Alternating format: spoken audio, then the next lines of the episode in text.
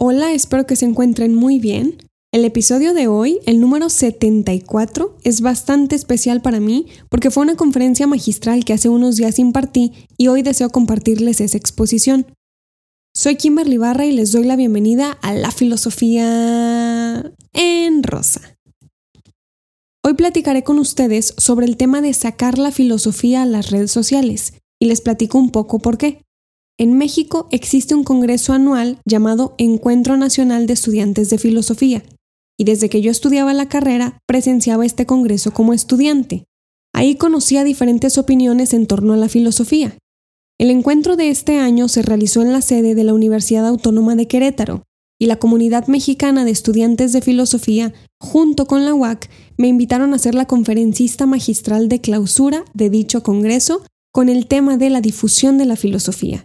Así que hoy les platicaré muchas, muchas cosas sobre mi trabajo. Antes de pasarnos al episodio de hoy, les comparto que pueden adquirir un ejemplar firmado de mi libro en la tienda www.lafilosofiaenrosa.com si quieren adentrarse en la lectura. Ahora sí, saquemos la filosofía a las redes sociales. La primera pregunta que tuve que hacerme antes de crear la filosofía en rosa fue ¿Cuál es la importancia de sacar la filosofía más allá de las aulas, más allá de las facultades, más allá de los libros para que la gente intente filosofar con lo que tiene a su alrededor? Es importante buscar la filosofía porque en el exceso de trabajo que tenemos para poder sobrevivir en el mundo, todas las personas, de cualquier clase económica, social, cultural, trabajamos. La gran mayoría dedicamos la vida entera en preservar nuestra existencia de la manera más placentera posible. Y en este trabajo hay muchas personas que tienen pocas oportunidades de una vida cómoda. La mayoría de personas que viven en circunstancias no privilegiadas solo viven para trabajar. Y después de una jornada pesadísima de trabajo, después de pasar horas de pie o sentadas laborando para poder subsistir ellas mismas y sus familias, llegan a casa la cual muchas veces apenas pueden solventar, estas personas que terminan sus rutinas cansadas, exhaustas, desmotivadas, lo último que piensan con una circunstancia de trabajo así es qué dijo Immanuel Kant en la crítica de la razón pura, cuando es justamente esa obra un ejemplo de la teoría que valoramos y tratamos de comprender en la humanidad. Respetamos el gran avance del racionalismo a partir de este filósofo, y Kant es uno de los muchos ejemplos que puedo utilizar aquí. ¿Por qué la misma obra, la misma teoría, el mismo filósofo, la misma disciplina es tan ignorada por muchas personas y tan valorada y apreciada por otras? Porque la filosofía no ha llegado a la vida de todas. Porque cuando hablamos estrictamente de la filosofía académica, el sector educativo se reduce porque no todas las personas tienen las posibilidades o los intereses de estudiar una carrera universitaria. Y a pesar de las circunstancias, de las deficiencias, de las faltas y de los obstáculos, hoy por hoy una inmensa cantidad de personas tiene acceso a un celular. Muchas personas tienen un perfil creado en alguna red social. Ahí tengo que llevar filosofía entonces, pensé. ¿De qué manera mostrar la filosofía en el Internet? Donde existe un exceso de información sobre todos los temas que se nos pueden ocurrir. Ahí nace mi proyecto de difusión con este podcast, La Filosofía en Rosa. Ustedes saben que esto comenzó hace casi tres años. Luego de mi graduación, yo terminé la universidad y ya no era estudiante, pero no conseguía trabajo porque estaba escribiendo mi tesis y aún no estaba titulada. Mientras escribía una defensa teórica desde Aristóteles hasta Foucault en la parte ética y política, comenzó una cuarentena mundial obligatoria por una pandemia viral y las personas fuimos obligadas a encontrarnos en un encierro que al principio me provocó placer porque tenía muchísimo tiempo para leer mis libros, para platicar con mi familia sobre lo que leía. Pero cuando la maestría en la que fui aceptada se canceló por la pandemia, tuve que hacer algo para no ahogarme en la desesperación y aunque no les había contado mis motivos personales, eso me llevó a escribir La normalidad ahora como el primer episodio de este podcast. Si lo quieren escuchar, aquí sigue. Mis ganas de platicarle filosofía a toda mi familia crecieron para platicarle eso a más personas, a ustedes, para exponer en pequeñas cápsulas las ideas que vagaban por mi mente sobre cada tema que iba leyendo y cuestionando. Mi manera de difundir filosofía fue escribiendo para leer y grabar mi voz y que ustedes me escucharan para que pudieran hacerse las mismas o diferentes preguntas sobre la vida. No era lo que yo les decía. Al final la filosofía está escrita en los libros y ustedes pueden ir a leerlos. Era cómo creaba una narrativa desde la teoría que leía junto con las experiencias de mi vida para que ustedes notaran que las preguntas que surgían en mi cabeza surgen en más cabezas. Comencé difundiendo filosofía en este podcast y como el ballet clásico, aprendí a mostrar la parte bella de una actividad sumamente complicada, muy oscura, tenebrosa y técnicamente muy difícil. Eso me ayudó a que este podcast se mantuviera. La disciplina, la constancia, el trabajo fue creciendo poco a poco y les fui dando a ustedes la seguridad de mi trabajo. Les di la confianza de que cada dos semanas podrían escuchar nuevamente un episodio y podrían compartirlo con más personas a su alrededor para sacar la filosofía a más espacios. Pero ¿por qué luego de la cuarentena decidí mantener este proyecto de difusión cuando yo podía dedicarme a otras cosas? La decisión complicada que tuve que tomar no fue mantener este podcast, sino comenzarlo porque con la disciplina bajo la cual rijo mi vida, yo sabía que una vez que iniciara la filosofía en rosa, esto iba a ser como una bola de nieve que no pararía. Y a pesar de las circunstancias, de los obstáculos y los problemas personales de mi vida, iba a continuar con el trabajo de difusión. Entonces decidí llevarlo a cabo. Descubrí el interés genuino por parte de ustedes en escuchar más temas y supe que querían acercarse personalmente a las lecturas, Comenzaron a preguntar mi familia y mis amistades por dudas que surgían una vez que escuchaban el podcast, y entonces decidí crear un perfil de redes sociales con el nombre del proyecto. Así ustedes podían acercarse a mí para aclarar o preguntarme algún punto. Ahí trasciende la filosofía en rosa a Instagram, Facebook y Twitter. Luego de eso pasó un año, y cuando vi las estadísticas leí tantos nombres de países que jamás imaginé que escucharían mi pensamiento. Ahí identifiqué las redes sociales como la caverna en la alegoría de Platón, que si no tienen idea de qué estoy diciendo, pueden escuchar mi episodio sensible e inteligible donde lo explico. Las redes sociales son una caverna que nos muestra una narrativa, una realidad donde las personas muestran solamente lo que desean y ocultan el resto, donde se plantea a la gente una realidad inexistente allá afuera, aspiracional, utópica, y las personas desean más de eso. La filosofía en rosa continuó en las redes sociales con el interés de mostrar otro lado de estas, la crítica desde la filosofía. Descubrí en el camino mi agilidad para escribir mis cuestionamientos, mis ideas, perspectivas, y con la práctica fue mejorando mi escritura al punto donde tuve la capacidad de plasmarlo en un libro para que ustedes pudieran tenerlo en sus manos y lo leyeran y atesoraran como yo lo hago también. Difundir filosofía no es solamente publicar frases sumamente interesantes de filósofos famosos. Eso ya lo dijeron ellos. Va más allá de algo que ya esté escrito. Va más allá de plasmar una representación ideal de lo que es el filósofo o la filósofa. Se trata de desdoblar conceptos para vivirlos en la práctica. Y lo complicado de difundir filosofía en las redes sociales es conectar humanamente con una persona que digitalmente está frente a mí, que ve lo que muestro de mi vida, que vive algo o muy similar o muy distinto a mí y aún así tiene la capacidad de pensar, interrogarse y leer por su cuenta debido a lo que comparto. Esa es la riqueza que he encontrado en la difusión de la filosofía. Decidí difundir filosofía de la forma en la que lo hago porque yo misma desconocía esta disciplina antes de entrar a la universidad. Escuché teorías, obras, filósofos que no conocía. Nietzsche, Schopenhauer, Kierkegaard, Seneca, que hoy tienen un episodio en este podcast, en aquel momento los nombres no me sonaban ni familiares, pero mis profesores en la universidad me ayudaban a sentir una identificación con los pensamientos de estos. Me mantuve en una carrera para estudiar más y darme cuenta que la filosofía siempre había vivido en mí, aunque yo no había leído un solo libro sobre esto. Eso me llevó a tener mi primer libro publicado con mis preguntas, mis perspectivas y mi juicio sobre la vida a los 25 años de edad. Tras haber estudiado filosofía académicamente y en la actualidad difundirla en redes sociales, ¿qué considero que ofrecen ambas para el mundo? La academia, desde una perspectiva y opinión personal, es la base del conocimiento. la formación metodológica y la raíz de la pedagogía. Pueden escuchar mi episodio titulado Educación Universitaria. Gracias a la existencia actual de la academia, nos seguimos formando personas en pensamiento crítico, en lecturas guiadas por personas sumamente letradas. Seguimos actualizando la ciencia desde muchos aspectos y crecen las humanidades conforme se mantiene la base más sólida del pensamiento humano. La academia nos ofrece una carrera profesional, nos ofrece posgrados que estructuran investigaciones para mejorar la vida práctica desde la teoría.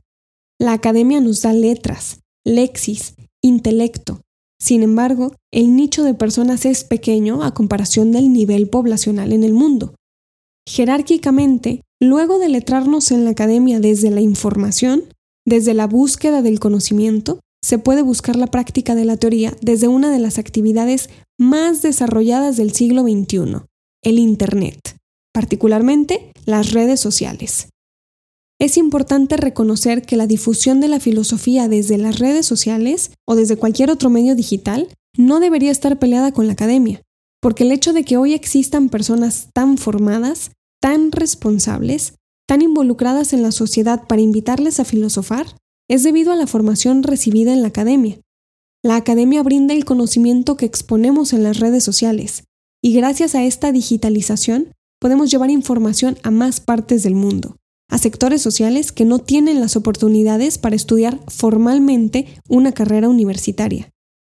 Podemos considerar que durante épocas remotas, la filosofía ha sido un estudio juzgado como inútil, como algo poco práctico, poco productivo. Desgraciadamente, la filosofía todavía es observada así por muchas personas. Eso es debido a la dominación existente de las instituciones hacia las masas. Se ve como una gran pérdida de tiempo. Escuchar este podcast para mucha gente puede ser una pérdida de tiempo, porque se cree que la filosofía no genera dinero como trabajar en una fábrica para producir aquello que cambiarás por algo más. Porque la filosofía no genera anteojos para cegar y ocultar la realidad del mundo a las personas. Y porque entre más personas aprenden filosofía, más se critica el sistema, entre más dinero se pierde porque la gente deja de ser un burro de carga y se pone a pensar, más pierden los grandes capitales. Por eso nos enseñan que la filosofía es una pérdida de tiempo. No lo es. Es una pérdida de dinero para los capitales que desean que su masa se mantenga en la ignorancia, creyendo que la vida tiene sentido si trabajan hasta la explotación. Se requiere trabajar, se requiere sobrevivir, se requiere laborar, pero se requiere también el descanso para pensar, para cuestionar, para reconstruir algo desde otros cimientos. Una vez consciente de los problemas a los cuales podría enfrentarme por difundir filosofía en redes sociales, como la consideración de perder mi tiempo y el tiempo de otras personas hablando de filosofía, descubrí la forma de explicarles a ustedes que lo más valioso que podemos atesorar es el tiempo. El tiempo es lo único que no vuelve, el tiempo es lo único que no manipulamos, que no controlamos. El tiempo que le damos al estudio de la filosofía es el mejor nutriente que podemos adquirir para una vida fructífera, para una vida de cuestionamientos, de deseos, de placeres, de absurdos y de sinsentidos. La siguiente pregunta que me hice fue, ¿cómo voy a lograr que todas las personas que me escuchan, que me ven, que me conocen desde este proyecto, deseen adentrarse en el pensamiento filosófico. Tuve que romper el molde. No puedo ser un libro de Kant con piernas. No puedo ser Aristóteles en el siglo XXI porque para eso está la academia.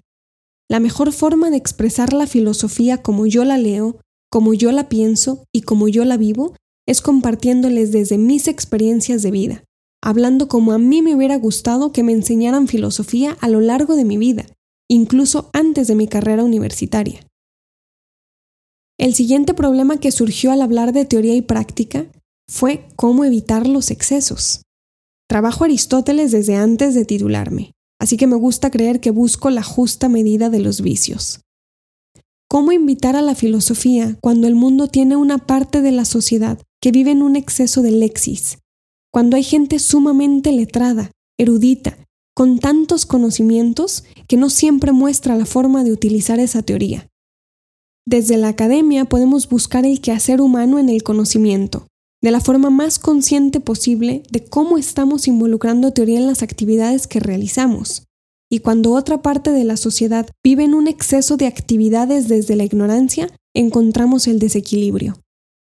El mundo no puede ser únicamente nuestras acciones, y no puede ser únicamente nuestras narrativas, porque particularmente somos mucho más de lo que decimos y somos mucho más de lo que hacemos. Hay todo un trasfondo en nuestra psique que demuestra que no somos pura narrativa, pura lexis, pura letra, y tampoco somos pura acción, puras actividades. Recordemos que en la Grecia clásica se consideraba libre al hombre, hoy yo cambio eso a persona, con logos, con lexis y praxis.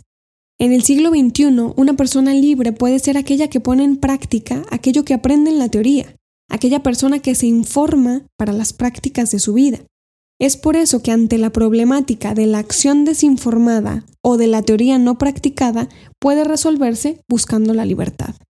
Y por eso ante los posibles problemas de una mala relación entre la academia y la difusión de filosofía desde las redes sociales, se puede crear una mancuerna, se puede crear un vínculo que busque seres libres de calidad en una época donde a cualquier horizonte que voltemos, lo que se atesora y aprecia es la ignorancia. ¿Cómo podemos buscar esta libertad humana desde logos, desde la praxis y la lexis en la filosofía? He aprendido a problematizar la teoría tanto como la leo, y he aprendido a ponerla en práctica, en primer lugar, desde mis acciones y mi guía, y en segundo lugar, desde mi proyecto de difusión donde demuestro que he podido hacer algo práctico con la teoría que me enseñaron tantos filósofos, filósofas, se puede resolver durante la marcha. El cómo practicamos la teoría o cómo teorizamos las acciones se resuelve mientras experimentamos. Difundiendo filosofía en redes sociales me he encontrado también con la problemática de la polarización y he descubierto un mundo que en la universidad funcionaba de manera diferente. Al pertenecer a cierto círculo estudiantil, rodeada de profesores y estudiantes de filosofía, las conversaciones tenían flexibilidad, tenían matices. Aunque había opiniones diferentes, perspectivas y experiencias distintas, aprendíamos de cada persona. Difundiendo filosofía en las redes sociales, he aprendido que uno de los grandes problemas que crea esta gran arma de doble filo es la polarización. Se le ha dado a la sociedad dos dulces para que escoja. O eliges blanco o eliges negro. O la política es limpia o la política es sucia. O el conocimiento es a priori o es a posteriori. O los sentimientos son negativos o son positivos. O el amor siempre duele o siempre es placentero. Se polariza todo lo que está alrededor porque elegir ciegamente una postura es mucho más fácil que entrar en el cuestionamiento, en la duda, en las interrogantes. Es mucho más sencillo vivir eligiendo una sola postura considerando siquiera otra porque la sociedad del siglo XXI quiere mucho de lo bueno y lo quiere rápido. Se huye del displacer lo mayor posible. Y pensar muchas veces no es placentero. ¿Cómo explico filosofía a un mundo que polariza todo desde la indiferencia? Porque la postura radical de tomar una decisión no es por una seguridad letrada o experimentada. Muchas veces es desde una decisión indiferente de mejor no elegir algo complicado. La mejor forma de exponer y difundir filosofía en las redes sociales en una sociedad que polariza indiferentemente es tomar una postura luego de haberla pensado, criticado, juzgado, interrogado, y tomarme de mi esencia para soportar los altibajos que vienen por atreverme a decir lo que pienso. Y por atreverme a decir lo que pienso siendo mujer en el siglo XXI, llegó otra gran problemática a la que me enfrenté, desde que comencé a estudiar filosofía en la academia, desde que iba a la universidad, ya notaba la poca equidad que existía en números, en cantidades. Y si bien la gran mayoría de mis profesores y compañeros me trataba como a cualquier otra persona, había una minoría que no estaban listos para controlar ni sus miradas, ni sus risas, ni sus prejuicios ante mis opiniones o mi persona. Yo conocí los obstáculos desde la academia y me enfrenté luego a los obstáculos en el mundo de las redes sociales donde la gente se puede escudar con un nombre falso, con una imagen falsa, y tener la capacidad de escribirme una amenaza a mi integridad física por escribir un libro de filosofía. La revolución de la mujer tiene muchos años, pero no ha terminado. La búsqueda por ser considerada una zoon politicón logoi se mantiene desde hace años. Y las mujeres en cualquier campo, yo hablando desde el mío, somos un orgullo y uno de los grandes pasos para el feminismo que se me juzgue por mi criterio como profesionista, no por ser mujer en la filosofía. Quizá hoy es más común para nosotras ver a alguien de género femenino sentada en una tribuna exponiendo filosofía, pero hace un siglo ni siquiera estaba normalizado. Es algo que hace 25 siglos en la Grecia clásica no se daba, porque la mujer no era libre. La mujer era una propiedad del hombre en un sistema que se sigue deconstruyendo y que debido a la filosofía se ha modificado muchísimo. No solamente me he enfrentado a problemas por mi género, me he enfrentado a problemas por mi persona por difundir filosofía en redes sociales, donde actualmente la gente decide, desde la ignorancia, compartir absolutamente todo lo que pasa en sus vidas. ¿Dónde queda la exposición de una cara pública que muestra filosofía y una cara privada que protege su vulnerabilidad en un estado de guerra? He resuelto eso desde la teoría de Hannah Arendt, he aprendido con mucho esfuerzo y mucha conciencia a ubicar dos esferas en mi vida que me permitan difundir filosofía de manera limpia, sincera, honesta y clara. He descubierto mi esfera pública y he descubierto mi esfera privada. He conocido lo que pertenece a la polis y lo que pertenece al hogar sin caer en la hipocresía de elegir qué muestro de mí y qué no. Escuchen mi episodio titulado Vida pública, vida privada. Esto me ha llevado a cuidar mi vulnerabilidad, mi integridad, a las personas a quienes amo y con las cuales comparto mi vida para no ser expuestas de manera innecesaria, porque mi finalidad no es mostrar mi casa, es mostrar la polis a la que pertenezco. En una manera muy arentiana de pensarlo, he aprendido a desarrollar mi labor y mi trabajo en la vida pública sobreviviendo a las circunstancias, mostrando la parte divertida, aburrida, emocionante, ansiosa, oscura y rosa de la filosofía, para invitar a las personas a generarse más preguntas. Y he aprendido a cuidar mi vida privada, lo correspondiente a quienes amo. El amor se protege desde el reconocimiento de mis intenciones. Explicar filosofía como a mí me gusta. He aprendido con las experiencias a reconocer qué comparto y qué dejo de compartir de mi vida, porque aunque puedo buscar la filosofía en cada acción que cometo, la línea divisoria entre lo público y lo privado se ha tornado tan delgada que he llegado a exponer partes que no debía, y claro que me he enfrentado a las consecuencias por ello. Intento conectar humanamente con ustedes exponiendo no solamente la teoría, sino las experiencias para que descubran que la filosofía vive en la vida de todas las personas, e intento lograrlo sin exponer mi integridad. ¿Por qué seguir estudiando filosofía desde la academia me es tan importante? Porque una vez que conocí la teoría, deseo ignorar cada vez menos, como dijo Sor Juana Inés de la Cruz. ¿Por qué seguir difundiendo filosofía desde las redes sociales me es tan importante también? Porque sentí que aquello dentro de mi cabeza comenzó a tener sentido una vez que lo compartí. Porque sentí que mi pensamiento se volvió conocimiento cuando tuve a quien dárselo, y ese conocimiento se convierte en algo nuevo cuando yo lo tomo de otras mentes.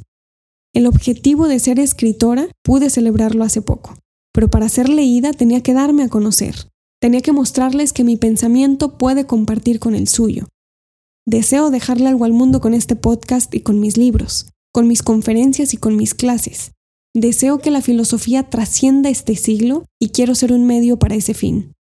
Deseo que la filosofía llegue a la mayor cantidad de personas posibles para que su juicio, su criterio y su perspectiva estén inconformes, para que utilicen las redes sociales para impactar de una mejor manera. Terminaré el episodio 74 con esto, compartiéndoles la conferencia que estructuré para una universidad autónoma y sintiéndome en la libertad de compartirlo con ustedes que escuchen este proyecto. Muchísimas gracias por escucharme por mostrar este podcast con más personas y por ayudarme a sacar la filosofía a las redes sociales. Si quieren tomar mis cursos particulares sobre introducción a la historia de la filosofía o filosofía política, pueden escribirme a info y pueden adquirir mi libro firmado en la tienda lafilosofiaenrosa.com. Si quieren contactarme, me pueden encontrar en las redes sociales Instagram, Facebook y Twitter con el nombre del canal. Saben que pronto habrá un nuevo episodio con un nuevo tema para compartirles la filosofía como a mí me gusta. Soy Kimberly Barra y esto es La filosofía en rosa.